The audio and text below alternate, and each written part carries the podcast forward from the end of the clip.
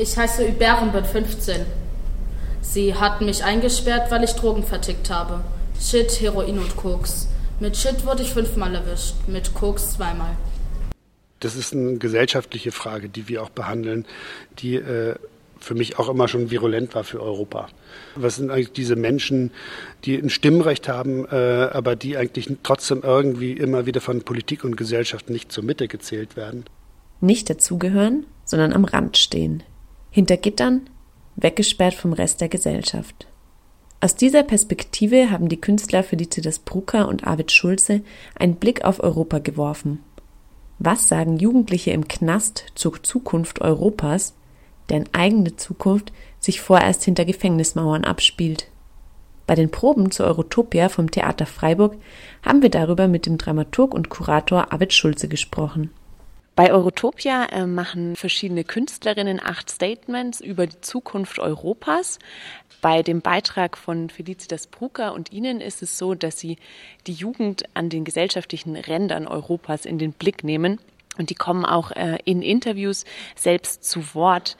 Jetzt habe ich mich erstmal gefragt, warum haben Sie sich gerade dafür entschieden, wenn es um Europa geht, Gefangene in einem Knast zu besuchen? Eigentlich war so unsere Sehnsucht, auf eine Suche zu gehen, äh, wo verlaufen eigentlich innerhalb von Europa Grenzen, wo werden Gräben gezogen, wo spiegeln sich eigentlich diese ganzen Phänomene, die jetzt auch außenpolitisch immer weiter hochgeschraubt werden, wo finden die sich eigentlich in unserer Gesellschaft? Wo liegt eigentlich die Zukunft von Europa?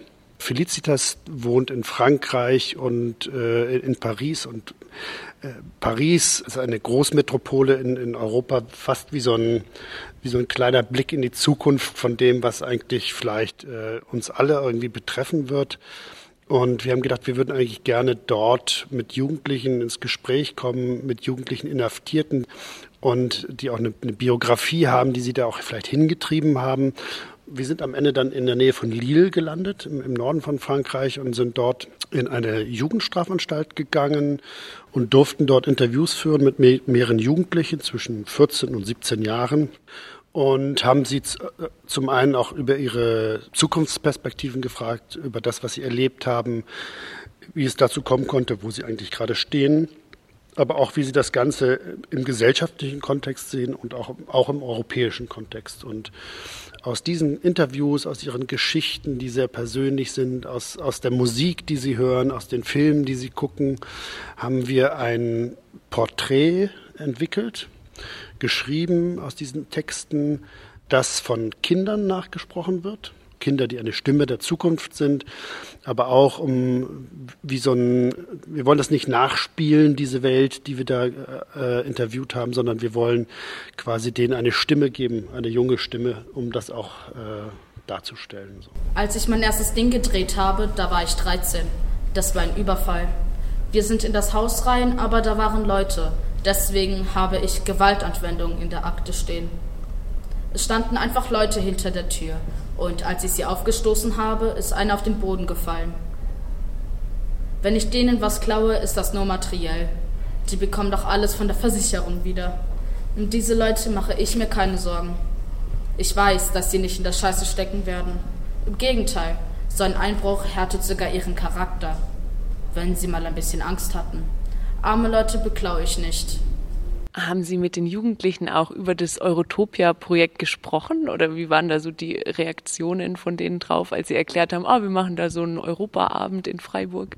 Wir haben denen das erzählt und die waren ähm, sehr interessiert und sehr begeistert, sind aber sehr schnell immer wieder zu dem Punkt gekommen, dass sie gesagt haben, sie haben gar nicht so einen Bezug zu Europa. Ein Satz, der uns sehr hängen geblieben ist, ist, äh, ich kenne Europa nicht, aber Europa kennt mich auch nicht.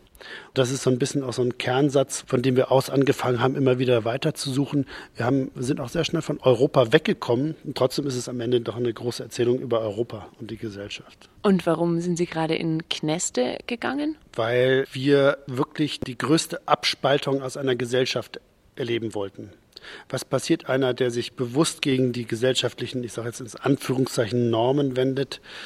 Oder wie kommt es überhaupt dazu? Und was passiert mit den Leuten, die wirklich äh, auch dann nicht mehr richtig europäisch sein dürfen. Also sie dürfen auch nicht mehr innerhalb von Europa reisen. Sie sind wirklich gefangen genommen, sie werden festgehalten. Und uns hat interessiert eigentlich äh, hinter diese Gräben und Mauern zu schauen und zu gucken, was da eigentlich in den Herzen von diesen Leuten abgeht und was in deren Biografien steckt.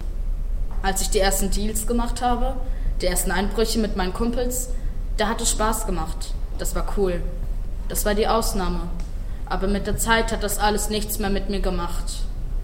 Es ging einfach nur noch ums Geld. Wenn Geld da ist, geht's mir gut. Geld beruhigt mich. Wenn ich Geld habe, kann ich gut schlafen. Geld ist gut. Und man hat auch gemerkt dadurch, dass sie auch wenig Chancen bekommen haben, dass sie sehr äh, immer im Abseits auch standen und auch darauf festgelegt wurden, dort zu leben und äh, äh, haben sie auch eine sehr starke Sprache entwickelt. Wenn wir reden, dann begeben wir uns durchaus mal äh, in unseren Formulierungen auf Glatteis. Wir, wir versuchen immer mal wieder auch die Zwischentöne zu treffen, um herauszufinden, um was auszuloten. Wir begeben uns in, auch in unsichere Räume in unserer Sprache oder im Theater allgemein. Und äh, die Jugendlichen dort, die waren schon so gefestigt in ihren Sätzen, in den Aussagesätzen. Das waren alles sehr klar und sehr durchdachte Formulierungen. Da wurde nichts quasi losgelassen in ihren Erzählungen, was nicht irgendwie schon geschützt und sehr durchdacht war. Das hatte, hatte fast eine Kunst. Wie es sein wird, wenn ich rauskomme, es wird ein sonniger Tag sein. Heiß, die Luft flimmert, unter meinen Füßen Asphalt. Ich schaue auf meine Schuhe, meine Füße.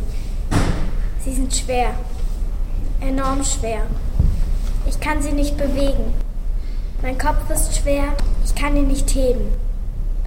Ich muss all meine Kraft zusammennehmen, um nach vorne zu schauen. Doch als erstes drehe ich mich um und schaue zurück auf das Tor, den Wächter hinter der Scheibe, die Einlassschleuse des Gefängnisses. Wo wären denn andere Ränder von Europa, wo sich lohnen würde, vielleicht nochmal hinzugucken? Es gibt natürlich die ganz, diese physischen und geografischen Ränder von Europa, die immer wieder betrachtet werden müssen.